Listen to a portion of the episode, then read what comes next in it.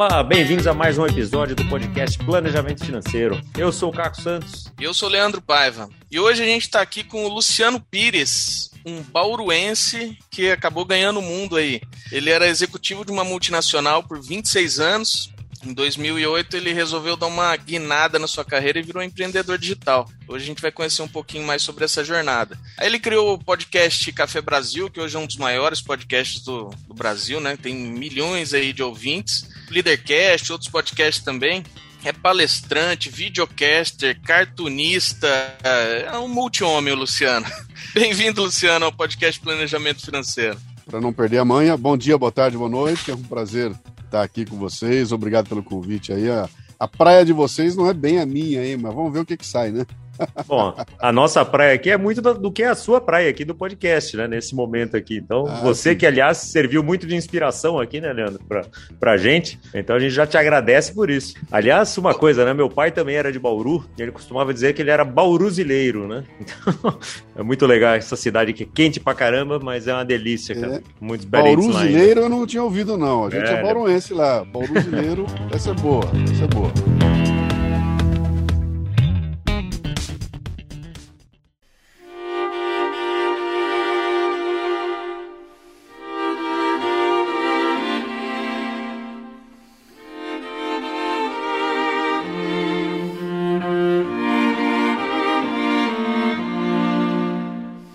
Luciano, vamos começar então contando um pouquinho da sua história. Você estava lá há 26 anos, trabalhando lá numa multinacional, tranquilo, sem muito estresse. De repente, o que aconteceu? O que, que te picou aí que você resolveu empreender, sair da empresa e mudar de áreas? É, é uma conjunção de fatores, né? A empresa muda bastante, a empresa passa por um período bem complicado. Ela é uma multinacional bastante grande, né? E ela passa por um período complicado. No fim, ela entra no Chapter 11, ela é vendida. Ah, então, tudo aquilo que era a curtição de um trabalho legal que durou 26 anos, de repente ficou ruim, sabe? Começou a ficar um saco. E a minha área era no marketing, sem budget. Cara, eu, eu me vi assim meio que numa encruzilhada. Eu tava com 52 anos de idade, não via nenhum futuro de crescimento mais na empresa, porque na verdade ela estava sendo empacotada para ser de alguma forma vendida, né? Ou seja, o que era uma, uma curva de crescimento absurdo de 26 anos começava a inverter e dali para frente eu só vi uma, uma, uma imagem de que ela não ia mais é,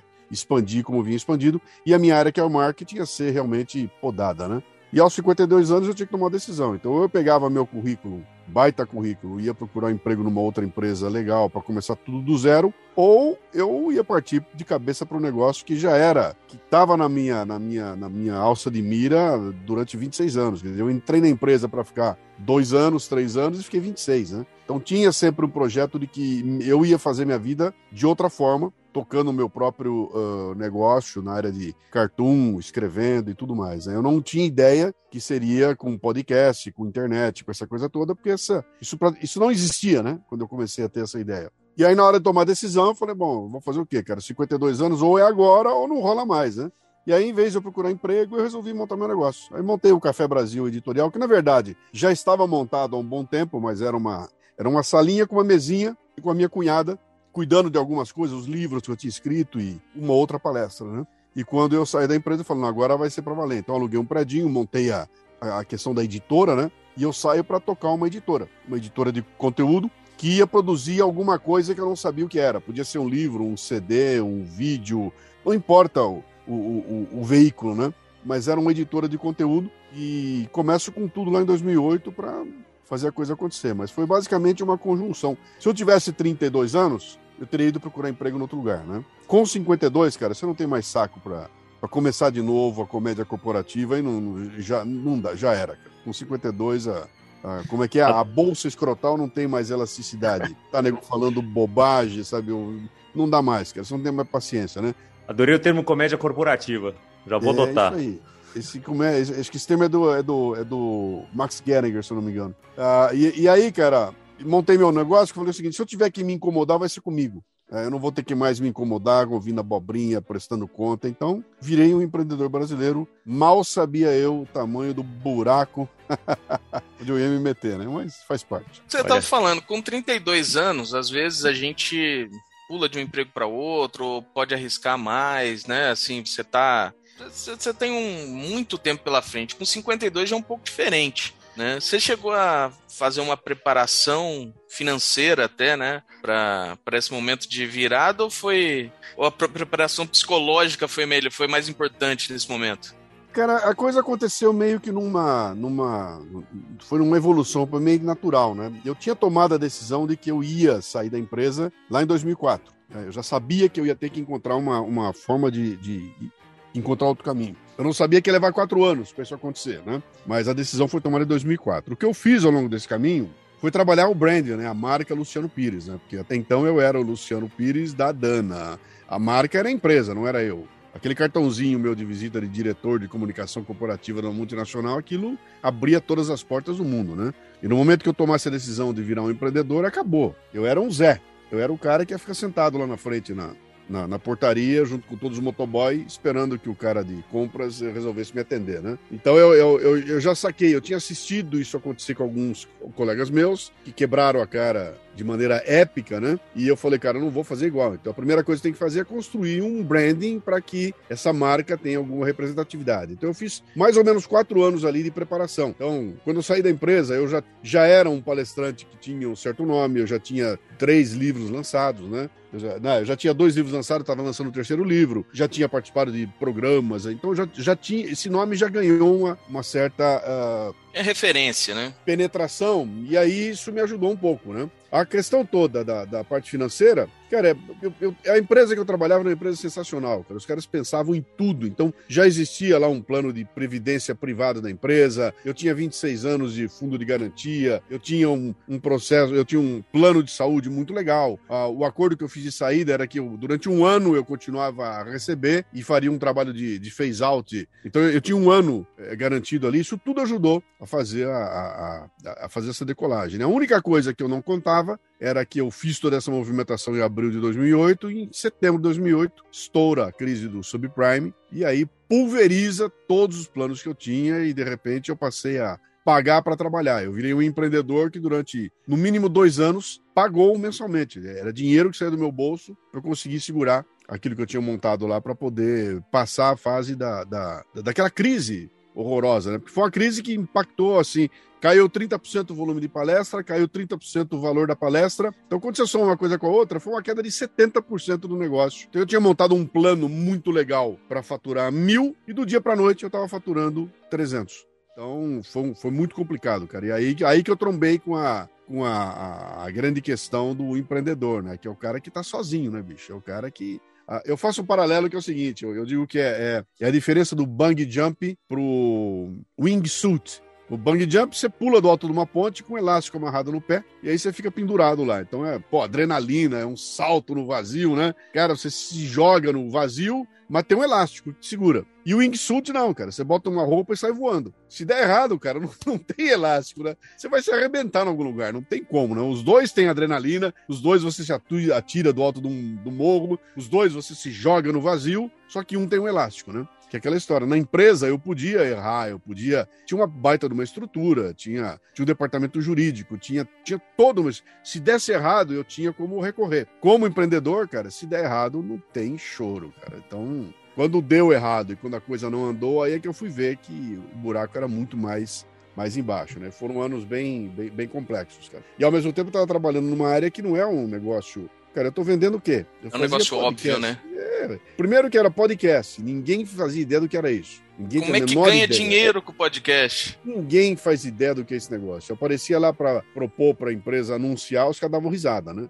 Esse cara tá louco, né? Então é, é, tá, era tudo contra mim. Era tudo contra mim. Eu não era um nome conhecido, não era um nome midiático, eu não tinha saído do Big Brother Brasil, eu não tinha feito nada absolutamente sensacional para poder aparecer na mídia. Então foi bastante complicado. Foram anos bem bem complicados, o que de certa forma me deixa assim é, é, orgulhoso só pelo fato de eu estar tá vivo e a empresa estar tá viva até hoje. Já é só isso já é uma vitória fenomenal com pandemia e com tudo que aconteceu no caminho, né? É aquela coisa que a gente fala, né? Na verdade, o Mike Tyson falava, né? Todo mundo tem um plano até que leva um murro na cara, né? É Depois daí murro. você tem que se inventar, né?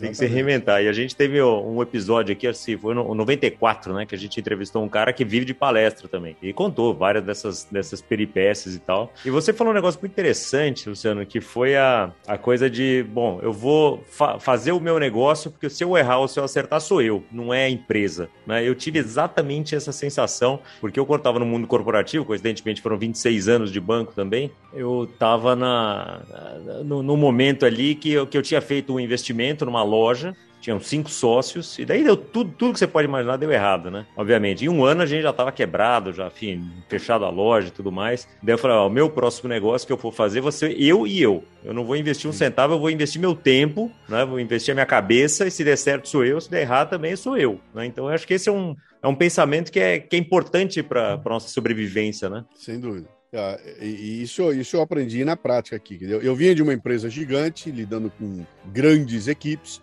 Quando eu saio para montar meu negócio, eu monto uma pequena equipe, né? E naquela porrada toda lá da crise de 2008, eu aprendi. Falei, cara, não dá, eu não, posso ter. O custo fixo tem que ser o menor possível. Nunca consegui ter um custo fixo menor possível, né? Por mais que eu seja eu e eu, cara, olha a minha estrutura. Eu montei uma estrutura, cara. Eu tenho um estúdio, eu tenho um lugar legal. Eu não, eu não economizei em equipamento, eu não, não, não, não, não fui trabalhar na minha casa. Eu fui, pô, eu tenho um, toda uma, uma uma estrutura da qual eu não abro mão, né? Porque para mim isso tem tudo a ver com essa questão do, sabe, eu, eu, vou trabalhar profissionalmente, então eu não vou abrir mão de certas, certos lances que tem a ver com a qualidade do, do, do, ou a capacidade que eu tenho de produzir, né? Mas a questão toda de ter uma equipe e tudo mais, eu abri mão. Falei, não, cara, eu vou querer trabalhar como um Lone Ranger, o mais sozinho possível. Porque qual é o conceito aí, cara? A minha empresa, eu não sei se você se pode falar palavrões leves aqui, mas eu vou falar um palavrão leve, né? Eu tenho que ser uma merdinha, cara. Minha empresa tem que ser uma merdinha. Tem que ser uma merdinha, porque a hora que vier o tsunami, eu flutuo, eu saio boiando, eu não afundo, né? Então, ah, o conceito era esse, cara. Eu tenho que ser tão enxuto e pequenininho que quando bater essas loucuras todas, cara, eu não vou afundar. Eu não quebro, né? Eu não tenho que, como aconteceu agora aí com a pandemia, cara, o que eu vi de gente que no segundo mês não tinha dinheiro para pagar o salário dos 30, 40, 50 colaboradores foi um negócio horroroso, né? E eu aqui não, cara. Eu tô aqui, eu sou tão enxutinho que eu, eu acabo uh, boiando, né? Então, o desafio foi construir uma estrutura em volta de mim que é uma estrutura totalmente é, flutu flutuante, né? Ela toda, ela, ela, ela não é fixa, ela é, ela é variável. É um fixa meio variável, por exemplo. O meu editor, eu pago o editor todo mês, é uma despesa fixa. Mas ele não é CLT, ele é um profissional que presta serviço. Ele tem a empresa dele, me presta serviço, né? A produtora, todo mundo. Então, eu tenho uma, montei uma estrutura em volta de mim de independentes. E aí, cara, se eu tiver que uh, ruim e tiver que cortar, eu não vou estar tá rompendo um laço de, de CLT, aquela coisa toda. Então, isso já é assim desde 2008, né? E aí, isso me ajudou a sobreviver, porque deixa você muito flexível, né? Então, no momento em que está todo mundo descabelado para pagar as contas aí, eu estou reduzindo as contas ao ao mínimo possível, né? E... Eu achei muito inteligente também da, da sua parte, né? Eu acompanho o seu podcast há bastante tempo. Você saiu um pouquinho do óbvio, né? Do pessoal ir muito para as redes sociais e alavancar muito os seus negócios em cima das redes sociais e aí qualquer mudancinha que a própria rede social faz afeta seu negócio, né? Você procurou um caminho de não ser dependente de rede social, por exemplo, com o Café Brasil Prêmio, a confraria que começou antes e tal. Uma, uma forma de você ter uma recorrência ou de ter um, um público um pouco mais fiel que não esteja ligado a uma outra plataforma, né? Achei é. isso muito interessante. É, essas plataformas elas são canais de comunicação e o meu marketing está nelas, mas o meu negócio não está nelas, né? E, e, cara, isso eu aprendi quando eu era moleque. É, e, e, a história até é uma história bem interessante. Eu, eu era aquela ideia de ser cartunista, eu tinha 16 anos de idade, 17 anos, estava em Bauru e na casa de um, de um, de um pessoal amigo lá, de, era uma república que tinha perto da universidade, eu estava lá fazendo cartoon junto com outro garoto que também queria ser cartunista. E esse garoto tinha acabado de voltar de São Paulo, ele tinha feito um estágio no Maurício de Souza. Imagina, cara, porra, Maurício de Souza. O cara fez um estágio, trabalhou durante e voltou, e nós dois sentados fazendo cartoon. E eu olhava o cartoon dele, cara, e todos os personagens deles tinham a cara do Cebolinha, da Mônica, do Cascão. Era igual o traço, era igual, era tudo igual. E eu olhei aquilo e fiquei horrorizado. Eu falei, cara, peraí, é, é, não tem personalidade. Esse cara tá fazendo o desenho do Maurício de Souza, né? E aí aquilo acendeu uma luz em mim aos 16 anos de idade. Falou, cara, você não pode ficar na sombra de alguém que seja tão grande, ou, ou que projeta uma sombra tão grande, que você desapareça lá dentro, né? E eu não vou fazer isso. Jamais eu vou aceitar entrar na, na, na sombra como esse garoto está entrando. Ele vai ter um puta no esforço para encontrar o traço dele, porque ele acabou entrando na linha. Então, quando eu fui montar e comecei o processo todo, eu resisti, cara. Eu não fui parar no wall, eu não fui pendurar tudo que eu fazia embaixo de grandes portais. Nunca. sempre fui independente. Então eu montei o meu portal, era, era tudo bancado, era tudo meu, né? Com meu a minha URL nunca foi com nenhum tipo de associação, de jornal, de revista, nada disso, cara. Quando eu entrava jornal e revista, era para usar o marketing de jornal e revista. Essa coisa foi tão. É, é, eu levei isso tão a sério que quando eu comecei no rádio em 2005, eu comecei no rádio porque eu comprei o horário de, de, programa. Era meu. Então, os 25 minutos comprados na rádio eram meus. Eu fazia o que eu queria com ele. Ninguém vinha dizer para mim, ah, não, não pode tocar essa música. Não, cara, aquilo era meu. E aí eu tinha total é, é, independência, né? E eu segui isso à risca, cara. É assim, é assim até hoje. Se amanhã cancelarem meu, meu, meu Facebook, cara, eu tô com tudo preservado. Meu podcast está publicado no meu portal, eu tenho tudo independente. O portal, o Café Brasil Prêmio é independente, o sistema de assinatura é tudo independente, né? E eu resisti muito e continuo resistindo. Eu não vou ficar embaixo de, de ninguém. E a gente tá vendo isso acontecer agora, né? Aliás, essa semana, acabei de publicar aqui, ó. Eu, eu, eu, eu fiz um retweet numa, numa sequência que um cara publicou num, num, lá dos Estados Unidos contando como é que a lacração está impactando no resultado das empresas, como é que tá terrível trabalhar dentro das big techs com essa coisa toda de lacração. Pô, um depoimento do cara muito pesado, né? Puta, eu achei aquilo sensacional, eu retuitei. Falei, vou retuitar, depois eu vou pegar esse texto aqui, vou botar em português e vou fazer algum trabalho. Cara, no dia seguinte eu fui olhar o retweet e tinham derrubado. Derrubaram o texto do cara e acabaram com a conta do cara, desapareceu aquilo. Falei, cara, do dia pra noite, todo aquele conteúdo maravilhoso tinha sido eliminado porque alguém mandou jogar aquilo fora, né? Por sorte, esses ratão de internet foram atrás, me acharam o texto, eu traduzi e publiquei no meu portal. E ontem eu soltei o um tweet, falei, ó, sabe aquilo que foi deletado? Tá no meu portal. Se quiser ler, eu botei lá. Por quê? Para ter essa independência de atuação e não ser e não ser joguete, né? Cara, você vê toda hora eu vejo os caras aí, ah, deletaram, o Instagram deletou minha conta, eu tinha um milhão de seguidores, não tem mais ninguém. Comecei uma conta nova do zero. Meu, isso isso é o fim do mundo, cara. Você constrói um patrimônio maravilhoso de um milhão de seguidores e alguém decide que você não tem mais. Então você não tem seguidores, não são os seus. Tudo isso é da plataforma, né? É aquela história, eu vou construir uma baita de uma casa maravilhosa no terreno que não é meu, e a hora que o morador, o dono quiser, ele me tira de lá e a casa fica lá em cima, né? Então, não dá. Essa insegurança eu não quero ter. E aí eu parti. Então, rede social para mim é para fazer marketing, não é para uh, eh, suportar o meu trabalho, né? É como falaram no, no, dilema das redes, né? Se, se você está fazendo um negócio de graça, que o produto é você, né? Sim, então, é, é, exatamente isso. Então, você tem todo o custo de manter toda a sua estrutura, etc., mas é o custo da sua independência, né? Com todos Sim, os, os, bônus e ônus. Por outro lado, ela, a, a rede te dá uma projeção que eu não teria sozinho, né? Eu jamais teria. Eu não tenho condição de brigar com nenhuma rede, cara. Por mais que eu, que eu tenha independência toda, eu sou sempre pequenininho. Meu podcast é uma porcariazinha. Se eu entregasse meu podcast para o Spotify, por exemplo, que, que, que eu teria chance dele botar a máquina dele para projetar o podcast. Eu não tenho dúvida nenhuma que eu ia aumentar.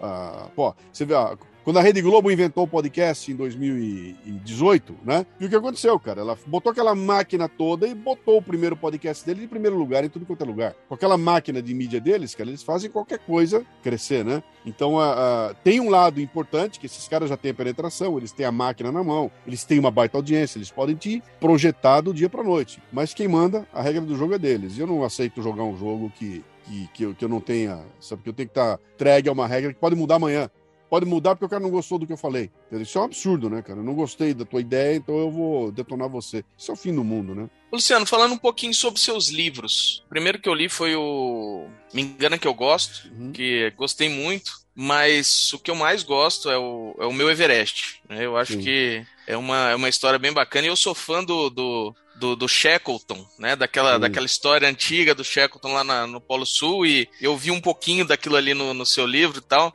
Tanto que eu abro o livro, eu abro o livro contando, né, da minha. Exatamente. Shackleton, né? É. E, e, aliás, há duas semanas atrás fez 100 anos da morte do Shackleton, né? É. E quem não conhece o Shackleton, bom buscar conhecer porque é uma história livro incrível. espetacular. Né? Falando dessa viagem para o Everest, né? Tirando a parte física e emocional que deve ser extrema. Como é que foi a preparação financeira para ir para lá? Porque eu sempre ouço dizer que é caríssimo ir para o Everest, né? É assim mesmo? Como é que funciona essa viagem? Então, é, é que o que você escuta do Everest é do pessoal que vai para subir a montanha. Né? Então, se você vai para subir a montanha, você tem que pagar uma licença, cara. Eu nem sei quanto está hoje, mas é se bobear é coisa de 100 mil dólares. Você tem que pagar para poder subir a montanha. Então há um custo, tem um permit que você paga, que quanto mais alto você vai, mais caro ele é. Tanto que esse é o grande negócio da, da, do Nepal, né, cara? O Nepal tem uma grande discussão, o pessoal está discutindo demais, porque o Everest acabou virando área de turista, então aquilo tá, tá abatendo a montanha, tem muito lixo, tem, tem uma baita discussão. Por outro lado, cara, o que entra de grana com isso lá não dá para abrir mão. Os caras não vão abrir mão dessa receita em nome de proteger a, a montanha, né? E aquilo é muito caro, então para você subir a montanha, tem um, primeiro, tem um permit que você paga, que é uma nota preta. Segundo, tem uma estrutura que você tem que ter que custa um caminhão de dinheiro, cara. Só de equipamento equipamento que vai embora ali é uma coisa brutal. Então, não é difícil é, você jogar em 180, 200, 240 mil dólares para você poder subir a montanha, é, dependendo do, do, que você vai levar. Se você vai levar uma estrutura para filmar e tudo mais, é ainda tudo muito mais caro, né? Então, isso é o que aparece, isso é o que você escuta. O que eu fiz, na verdade, foi um trekking até o campo base, que não tem nada a ver com o pessoal que vai escalar a montanha. Então, é tudo inho, de novo. O trekking ao campo base, o permit é nada. Né? Para ir até lá, você não paga nada, você não tem que pagar nenhuma licença. Se você quiser subir a primeira etapa ali, que é eu quero subir a cascata de gelo do Cumbu, você já paga 6 mil dólares de permit, só para subir aquele pedaço lá. Na minha época era assim, né? Hoje eu não sei como é que é. Então, os custos daquilo que eu fiz são muito menores do que quem vai para subir a montanha. Só que isso não aparece. O que eu fiz? Eu fiz uma caminhada até o campo base, eu cheguei a 5.360 metros de altura. Meu limite foi o campo de onde os alpinistas saem para escalar até o topo da montanha. Então, eu, eu não subi a montanha, eu não tive permit, eu não tive nada. O que custou a minha viagem é uma piada, cara. Eu gastei em torno de 6 mil dólares na viagem e desses 6 mil dólares, 2 mil era equipamento que ficou para mim. Então, a viagem em si custou uma passagem aérea, que na época custava, não, não era tão caro assim, eu tô falando de 2001, né? Uh, eu paguei 2.900 dólares por toda a parte terrestre da montanha, depois que eu cheguei. Depois que eu cheguei Katmandu, até eu sair de Katmandu, aquele pacote custou 2.900 dólares, uma coisa assim. Bota mais 2.000 de, de equipamento, mais mil e pouco de passagem aérea, pronto. Né? Então, não era nenhum absurdo. Por que, que é tão barato assim? Porque você tá,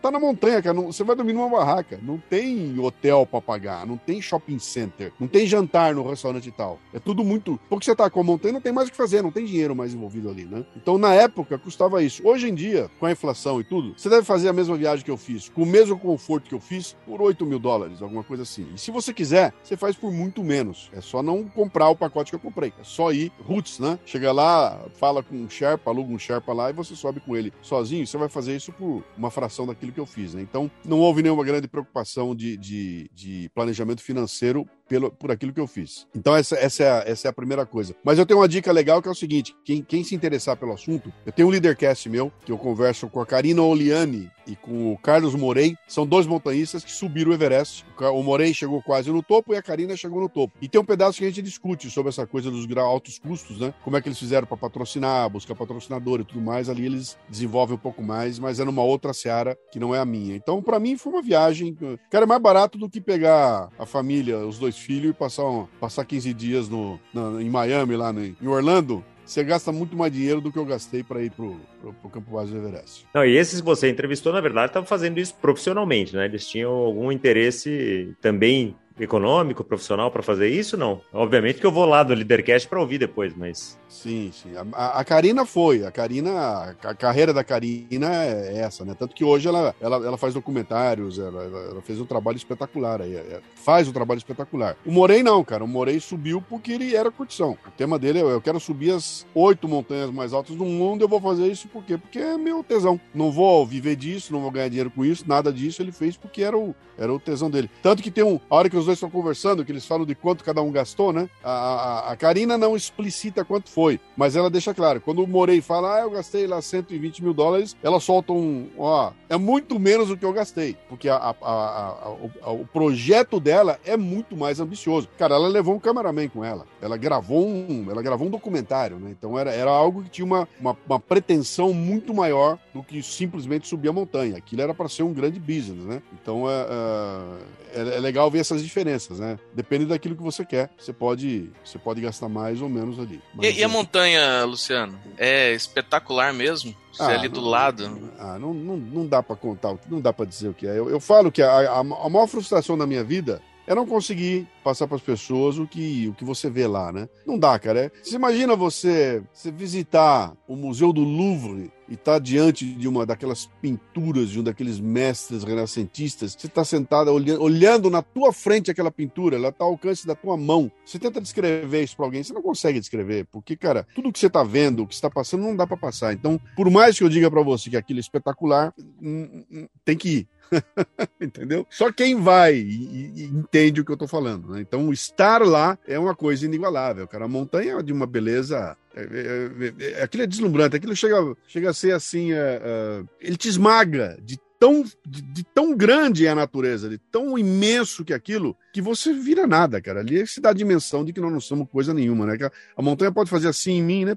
Ela dá um piparote e eu acabei, eu desapareço de lá, porque aquilo tem uma, tem uma imponência que é um negócio que, que a gente não está acostumado a ver, especialmente no Brasil. O Brasil não tem, não é o país das montanhas, né? E quando a gente fala em montanha aqui, nós falamos em 3 mil metros. Lá eu tô falando em montanhinha tem 6 mil lá, né? A montanha baixa tem 6 mil, né? Então aquilo tem uma, é uma dimensão, é um negócio que não tem como explicar, cara. É, é, realmente é uma, é uma viagem que, se você tiver um pouquinho de sensibilidade, ela muda a tua vida. Isso é legal que você falou do o Gambarini, o Adriano Gambarini, que a gente entrevistou aqui também, que é um fotógrafo super mega blaster e tal, né? Foi o primeiro fotógrafo de, da National Graphic, né? Lá na, na, América Latina e tal. Ele fala isso: olha, por melhor que seja a minha foto, ela não expressa a beleza do momento do que eu estava vendo ali. Então, assim, é essa coisa de vivenciar, né, Luciano? É, é de estar tá lá, de saber. Essas memórias você guarda para sempre, né? Não tem livro que dê para é... fazer, depoimento e tal. Tem que, tem que viver, né? Não tem. Uma coisa que me que, que, eu, que eu guardei depois que eu falei, cara, por que, que eu não fiz isso? Eu não trouxe comigo os sons do Everest. Entendeu? Eu trouxe foto, um monte, mas não veio som. Eu não levei um equipamento para gravar vídeo. Então, quando eu volto, eu falo, cara, como é que eu não gravei a cantoria dos caras? Como é que eu não gravei o, o corvo gritando, né? Então, cara, isso tudo se perdeu. Né? Se perde a dimensionalidade, se perde você tá olhando o negócio e ó, aquela lufada de vento frio, sabe? A sensação de eu estar tá vendo um pôr do sol, ouvindo Here Comes the Sun dos Beatles, né? E, e sentado no lugar com flocos de neve caindo. Como é que você explica isso para quem não, não tem como, cara. Eu posso contar para você, mas estar presente. Por isso que é, eu, eu, eu, tenho um lance comigo que eu, eu gosto muito dessa história de estudar os assuntos e aí ir lá. É, em 2008 eu fiz uma viagem doidíssima, cara. Eu fui pro Polo Norte. Né? Polo Norte mesmo. Eu não, eu não fui pro Ártico, eu fui para o Polo Norte. Eu botei meus pés no 90 graus norte, no topo do mundo, né? E fui lá porque eu tinha estudado essas histórias, tinha estudado o Shackleton no sul e depois todos os caras do norte, né? E aí eu fui passando por onde eles passaram, né? Eu entrei no buraco onde o cara sobreviveu ali, eu, eu vi, eu, eu tava lá, na, na ilha onde o cara naufragou. Então, estar no lugar onde aconteceram as coisas é, é uma doideira, cara. Eu me lembro, a, a, a primeira vez que eu fui para Paris, eu saí caminhando por Paris e andei que nem um alucinado, cara. E uma das coisas que eu mais queria conhecer em Paris era Notre Dame, né? Só que quando eu cheguei na catedral, eu cheguei num estado físico tão deplorável, cara. Eu não conseguia mais me mexer de tanto que eu tinha andado. Que a hora que eu cheguei, eu tava na frente de Notre Dame, com o, o, portal ali. Eu me recusei a entrar na igreja. Eu falei, cara, eu não vou entrar aí porque eu, eu tô tão fodido que a hora que eu entrar eu não vou estar tá pleno para curtir aquilo, né? E eu não entrei. Falei, não vou. Eu vou deixar para vir na segunda vez, né? E aí o que aconteceu? Na segunda vez que eu fui, eu tinha passado no Louvre, e no Louvre tem uma pintura maravilhosa que é o, quando, quando é, Napoleão é, é, coroado imperador. Então a pintura, aquilo aconteceu dentro de Notre Dame. A pintura é linda, eu fiquei horas olhando aquela pintura, e alguns minutos depois eu estava no local onde aquela pintura representa. Era, era ali, tudo aquilo que eu tinha visto era ali onde eu estava. Eu estava em pé, provavelmente no lugar onde o Napoleão passou, né? Eu estava cruzando aquele corredor. Cara, então tudo isso tem um impacto fenomenal. Sabe? Estar onde as coisas aconteceram, sabe? É, é, é, é, muda tudo. Você vê o contexto, né? Você olha, vê o tamanho da coisa, vê. É, pô, é aqui que aconteceu. Então tem todo um lance de, de mágico, que é o fato de você estar lá, e isso eu adoro fazer, né? Fui para Concagua da mesma forma, né? Depois de ler tudo a respeito, fui para lá também. Então, só não fiz mais essas loucuras, porque em 2008 eu fiz a maior loucura da minha vida, que foi virar empreendedor brasileiro. E aí acabou, né, cara? Aí não tem mais férias, aí não não tem mais coisa nenhuma, né? Isso sim é aventura. Isso é aventura. Isso, Isso tem risco. Só teve, só teve encrenca. O pessoal pergunta: qual é seu Everest hoje? Eu falei: é manter minha empresa viva, cara. É, isso que eu consigo fazer, né? Exatamente. Haja Sherpa, né? Haja Sherpa para essa, pra essa empreitada. Ô, ô, Luciano, você falou, é, é, é lógico, é, in, é, inigualável você viver um momento, você tá ali vivenciando. Mas você, como com o Leadercast, por exemplo, você tem a oportunidade de conversar ali cara a cara com muita gente fera, muita gente que conhece muito sobre muitos assuntos e tal. Como é que é isso aí de você? Porque isso você acaba pegando também muito dessa experiência aí, é lógico, não é como vivenciar, é claro, mas você tá ouvindo de pessoas que fizeram realmente, colocaram a mão na massa e tal. Como é que é isso aí de você estar tá na frente ali de, de pessoas que criaram empresas ou que transformaram às vezes o Brasil, né? Como Osiris Silva, por exemplo, Sim. que também é de Bauru, né? Sim. Que aliás é meu podcast do Leadercast preferido, eu escuto todo ano eu escuto, porque Sim. é uma história absurda, né? É muito inspiradora. Mas como é que é estar tá do lado desses, desses caras e, e, conseguir realmente pegar um pouquinho lá do ensinamento ou do conhecimento desse, desse então, pessoal? Eu, eu criei o Leadercast para isso, né, cara? É a minha oportunidade, né? De, tá, e, e na hora, quando eu fui montar o Leadercast, o Leadercast começou a nascer em 2011. Ele, ele nasceu para valer em 2015, mas ele começou a nascer em 2011. Inclusive, se você procurar hoje na, na, na no YouTube, tem lá, cara. Primeiro eh, gravações, tá tudo lá, tá tudo lá no ar, né? Ah, como é que ele nasce? Ele nasce quando eu começo a convidar pessoas para vir até o Café Brasil. E o Café Brasil não tem a plástica para você sentar e conversar com pessoas. Ele tem outra pegada, cara. É um programa muito mais rápido. Ele tem 30 minutos de duração, muita música brasileira. Então, não é um programa feito para você sentar e bater papo, né? E eu senti a falta disso aí quando eu comecei a convidar pessoas. Eu falei, cara, não tá dando certo. Eu vou ter que abrir, um, abrir uma, abrir uma uma exceção. E eu abri essa exceção lá atrás, começando a fazer um Café Brasil, que não tinha mais 25 minutos, mas tinha uma hora e 20. E aí, quando eu comecei a chamar as pessoas, eu falei, eu vou ter que abrir um espaço aqui. Porque o, o, o se eu me prender nessa coisa de rádio, que tem que ter 25 minutos, eu estou tirando a oportunidade de trocar uma ideia muito mais profunda. Então, quando ele começa a nascer lá em 2011, é assim. Aí eu convido uh, o Alaor Coutinho e o Beto Hora, convido uh, o Murilo Gun, convido os dois montanhistas né, naquela época, eles vêm, a gente senta e conversa durante uma hora e pouco. E ali eu senti a pegada, falei, pô, cara, isso aqui é muito legal, porque eu não preciso estar tá preso nos blocos comerciais, eu não preciso estar tá preso num timing definido, eu posso conversar até a conversa é, se esgotar, né? E também posso seguir o caminho que eu quiser, posso até não ter um roteiro. E aí esse conceito nasce lá atrás. Então vou fazer um programa que não tem roteiro definido. Depois eu aprendi que eu deveria não estudar profundamente a pessoa que vinha falar comigo, porque eu queria um lance da surpresa. Eu queria ter o lance da surpresa comigo aqui. Se eu tivesse uma pauta, não teria surpresa. E a ideia é o seguinte: lança o que eu sei do cara, teu nome, o que, é que você faz, e vambora. Vamos conversar aqui, né? E aí o papo vai para lugares que eu não sei para onde vai.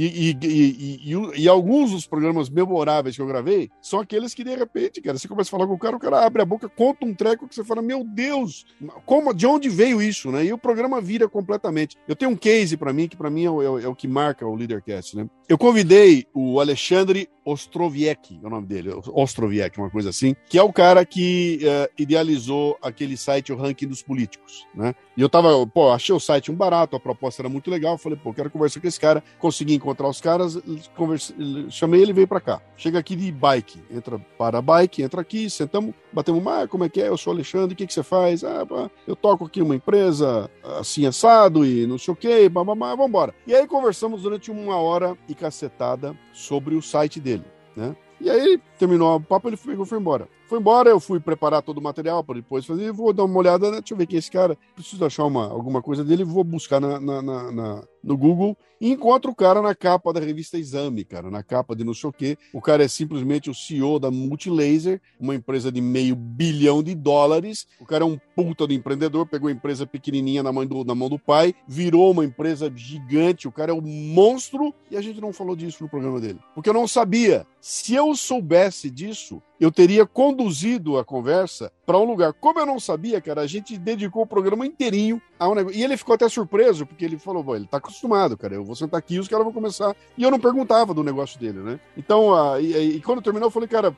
esse é um cara que eu teria que chamar de novo para conversar de novo, agora focado no. Mas essa coisa só aconteceu porque eu não sabia dele, entendeu? Então, tem prós e contras aí. Mas aí a ideia foi: eu vou trazer gente que faz acontecer e que não tem que ser necessariamente um medalhão. Então, você está vendo agora, agora pegou fogo no Brasil, né? Podcast virou essa história de live, lives no YouTube viraram podcast agora. Então os caras estão lá, todo dia tem um cara famoso sendo entrevistado ali, né? O que é um problema para mim, porque fala, eu não quero ter uma estrela, cara, eu não quero ter um cara famoso aqui. Eventualmente eu trago um cara. Pô, trouxe aqui o Amir Klink, é legal, mas eu sempre procuro encontrar uma forma de, deixa eu conversar de um lado dele que eu sei que ele não está acostumado a falar com as pessoas, né? E outra, a maioria absoluta de quem eu trouxe aqui não é gente conhecida, não é gente famosa, mas é gente que está fazendo acontecer. E a ideia do Leadercast é pegar esses caras e falar o seguinte: vem cá, eu quero entender como é que a tua cabeça funciona. Como é que você fez para montar uma, um barbershop numa cidade de 5 mil habitantes no interior de São Paulo? Então, vem esse cara e eu faço um Leadercast de uma hora e meia com ele. Aí você olha para aquilo e fala, cara,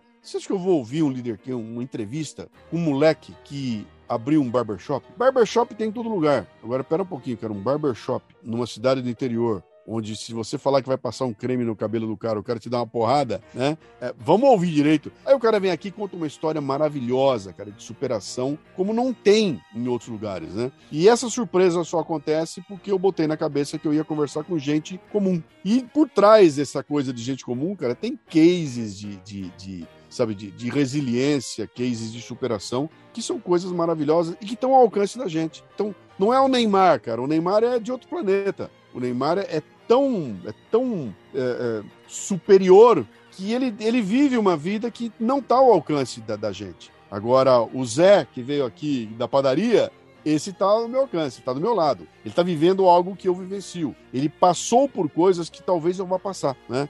Ou então ele passou por coisas que eu passei e ele resolveu de um jeito diferente do que eu resolvi. Eu não estou falando com alguém super especial, sabe? Eu, eu, me lembro que uma vez eu fui assistir uma, uma palestra do Abílio Diniz, né? E tava lá o Abílio, ouro, pode, ó, o bilionário Abílio Diniz, pá, pá, pá. Porque quando eu comecei minha carreira, eu era o Abilinho, era gordinho, a molecada na escola uh, adorava bater no abilho. Uh, eu era o filho do padeiro, não sei o quê. No entanto, eu, eu me esforcei, fiz a minha vida e hoje eu estou aqui. E se eu estou aqui, você pode estar também. E eu, eu dei risada. Eu falei, não. Pera aí, cara, pera um pouquinho. A possibilidade de eu estar no lugar dele como um bilionário que se construiu existe, mas a probabilidade é. Porra. Tá? Então, Cara, eu não quero falar com esse cara extra que deu muito certo. Até porque se eu pegar todas as recomendações do Abílio e aplicar para mim, dificilmente eu vou acontecer comigo aconteceu com ele. Tem todo um componente de sorte, das coisas acontecendo na hora certa. Do, tá time, tá, né? Do que já foi e tal. Né? É. Claro, tudo é, é, outro mundo, cara. A, a receita dele pode servir para me inspirar, mas ela não serve para me conduzir. Então eu falei, eu vou prefiro falar com o cara que está se ferrando no dia a dia e que tá é o cara que tá, tá tendo que vender um automóvel para pagar a conta dele, é o cara que tá tendo que fazer um entrar no banco, cara, sendo devorado pelos juros de um banco, porque senão ele vai quebrar amanhã de manhã, porque o que esse cara tá vivendo tá muito mais perto de mim do que o que o Abílio viveu ou vive, né? Então, que histórias eu posso ouvir com esses caras para poder trazer para cá. E esse foi o conceito do, do Leadercast. E para mim tem sido uma delícia, né, cara? Porque ele traz é, é, empreendedorismo na veia, cara. Aquilo é o dia a dia, não é o, o guruzão que leu o livro de não sei quem, que vai te dar fórmulas. Não tem fórmula ali, cara. Ali é o seguinte, bicho. Vamos partir pra briga, né? Tanto que tem, ó, se vocês já ouviram vários lá, vocês sabem que eu, eu sempre faço questão de perguntar pro cara: vem cá, cara, qual foi o plano que você montou? E a maioria absoluta diz que tem plano porra nenhuma, cara. Eu resolvi que ia fazer e comecei a fazer. Não, mas eu, cadê o teu projeto? Que projeto, cara? Você não desenvolveu um? Que planejamento, cara? Eu fui fazendo. Mas de dinheiro eu me virei, cara. Eu, ah, eu, eu inventei, eu, eu, fingi que eu tinha uma empresa para poder fazer minha primeira venda. A minha, a, a minha mesa era uma porta em cima de dois cavaletes. Então, o que tem de história assim, e a gente descobre que essa é a maioria absoluta das pessoas. Sabe? O mundo é assim. É de gente que age assim. Não é Abílio Diniz. O Abílio é uma minoria, né? Então, Exato. por que é que eu vou ficar dando espaço e holofote para essa minoria quando a maioria está vivendo uma realidade que é completamente diferente? Então eu vou nessa minoria. E aí eu tive a chance de trazer coisas aqui que são do arco da velha, cara. Sabe, de, de, é, de pastor de igreja pequena no interior de São Paulo, a atriz pornô, que ganha vida com pornografia. Cara, o que, que essa mulher tem a ensinar para mim? Vai ouvir o programa, cara. Vai escutar a história do programa para ver como é que é o, o mecanismo de tomada de decisão, sabe? Aquele momento que você fala, eu tô entre a cruz e a espada. Puta, eu vou ter que assumir uma, uma, uma coisa que moralmente talvez ela seja discutível, mas sem isso eu não como. Então, esse é o tipo de questão que eu quero discutir. Eu não quero ficar falando com gente que vai. Ah, o meu problema é descobrir se eu vou investir meus 6 milhões em títulos de renda fixa ou. Não é essa a discussão que eu quero.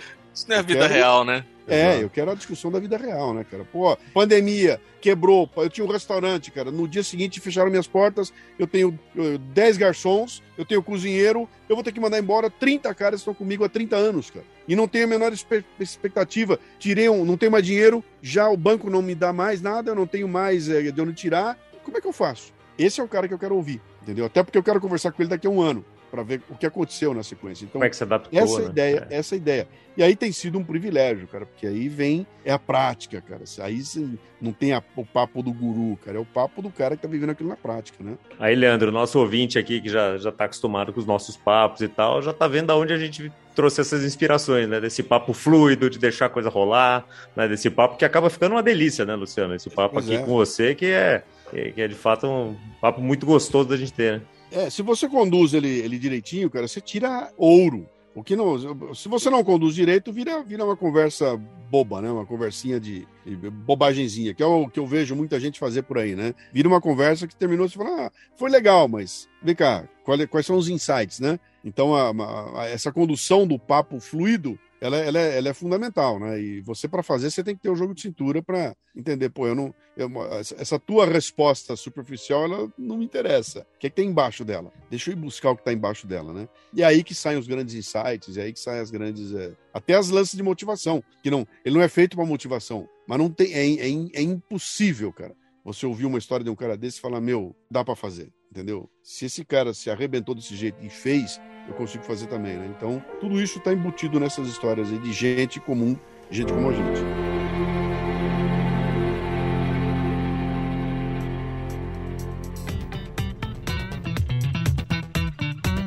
Luciano, a gente vai chegando no fim aqui do podcast. Pô, o papo tá tão gostoso que podia ficar aqui o resto do dia conversando, né? A gente costuma no final do podcast sempre pedir, né, para quem tá conversando com a gente aqui, uma indicação de, de livro, ou de filme, ou de série, ou de algo assim que possa ajudar a acrescentar na, na vida do ouvinte. O que, que você indica aí pro pessoal? Ah, cara, eu indico, eu, eu indico as coisas que eu faço lá no, no, no Café Brasil Prêmio, né? Que, por exemplo, eu tenho, todo mês eu publico um pod sumário. Ontem saiu um café. Aliás, hoje à meia-noite e um, é publicado um Café Brasil, o, podcast Café Brasil 805, que é uma continuação do 804, onde eu estou discutindo essa questão da, dessa psicose de massa, essa espécie de hipnose que tomou conta do mundo, onde nós estamos entregando a nossa liberdade para gente que está sapateando em cima da gente, né? E no programa passado eu falei como é que funciona a psicose, e nesse próximo que sai agora, eu lanço um pod sumário de um livro que é um livro chamado Estupro da Mente, que é um livro dos anos 60, que conta como é que eh, os totalitários do mundo fizeram ou fazem para fazer uma lavagem cerebral nas pessoas e fazer com que você conviva como se fosse normal com coisas que são absolutamente anormais. Você sabe que tá errado, mas vive achando, dizendo que, fingindo que tá certo, porque alguém fez a tua cabeça, né? Então, esses livros são sensacionais, cara, e, e, é, e eu coloquei tudo isso gratuito, porque eu, eu vi, é, é tão importante o, o, o conteúdo que eu abri abrir para ouvinte do Café Brasil. Então, qualquer ouvinte que quiser baixar o podcast vai ter acesso a esse conteúdo. Cara, dura uma hora e vinte o podcast, pra você ter uma ideia. É um conteúdo denso, né?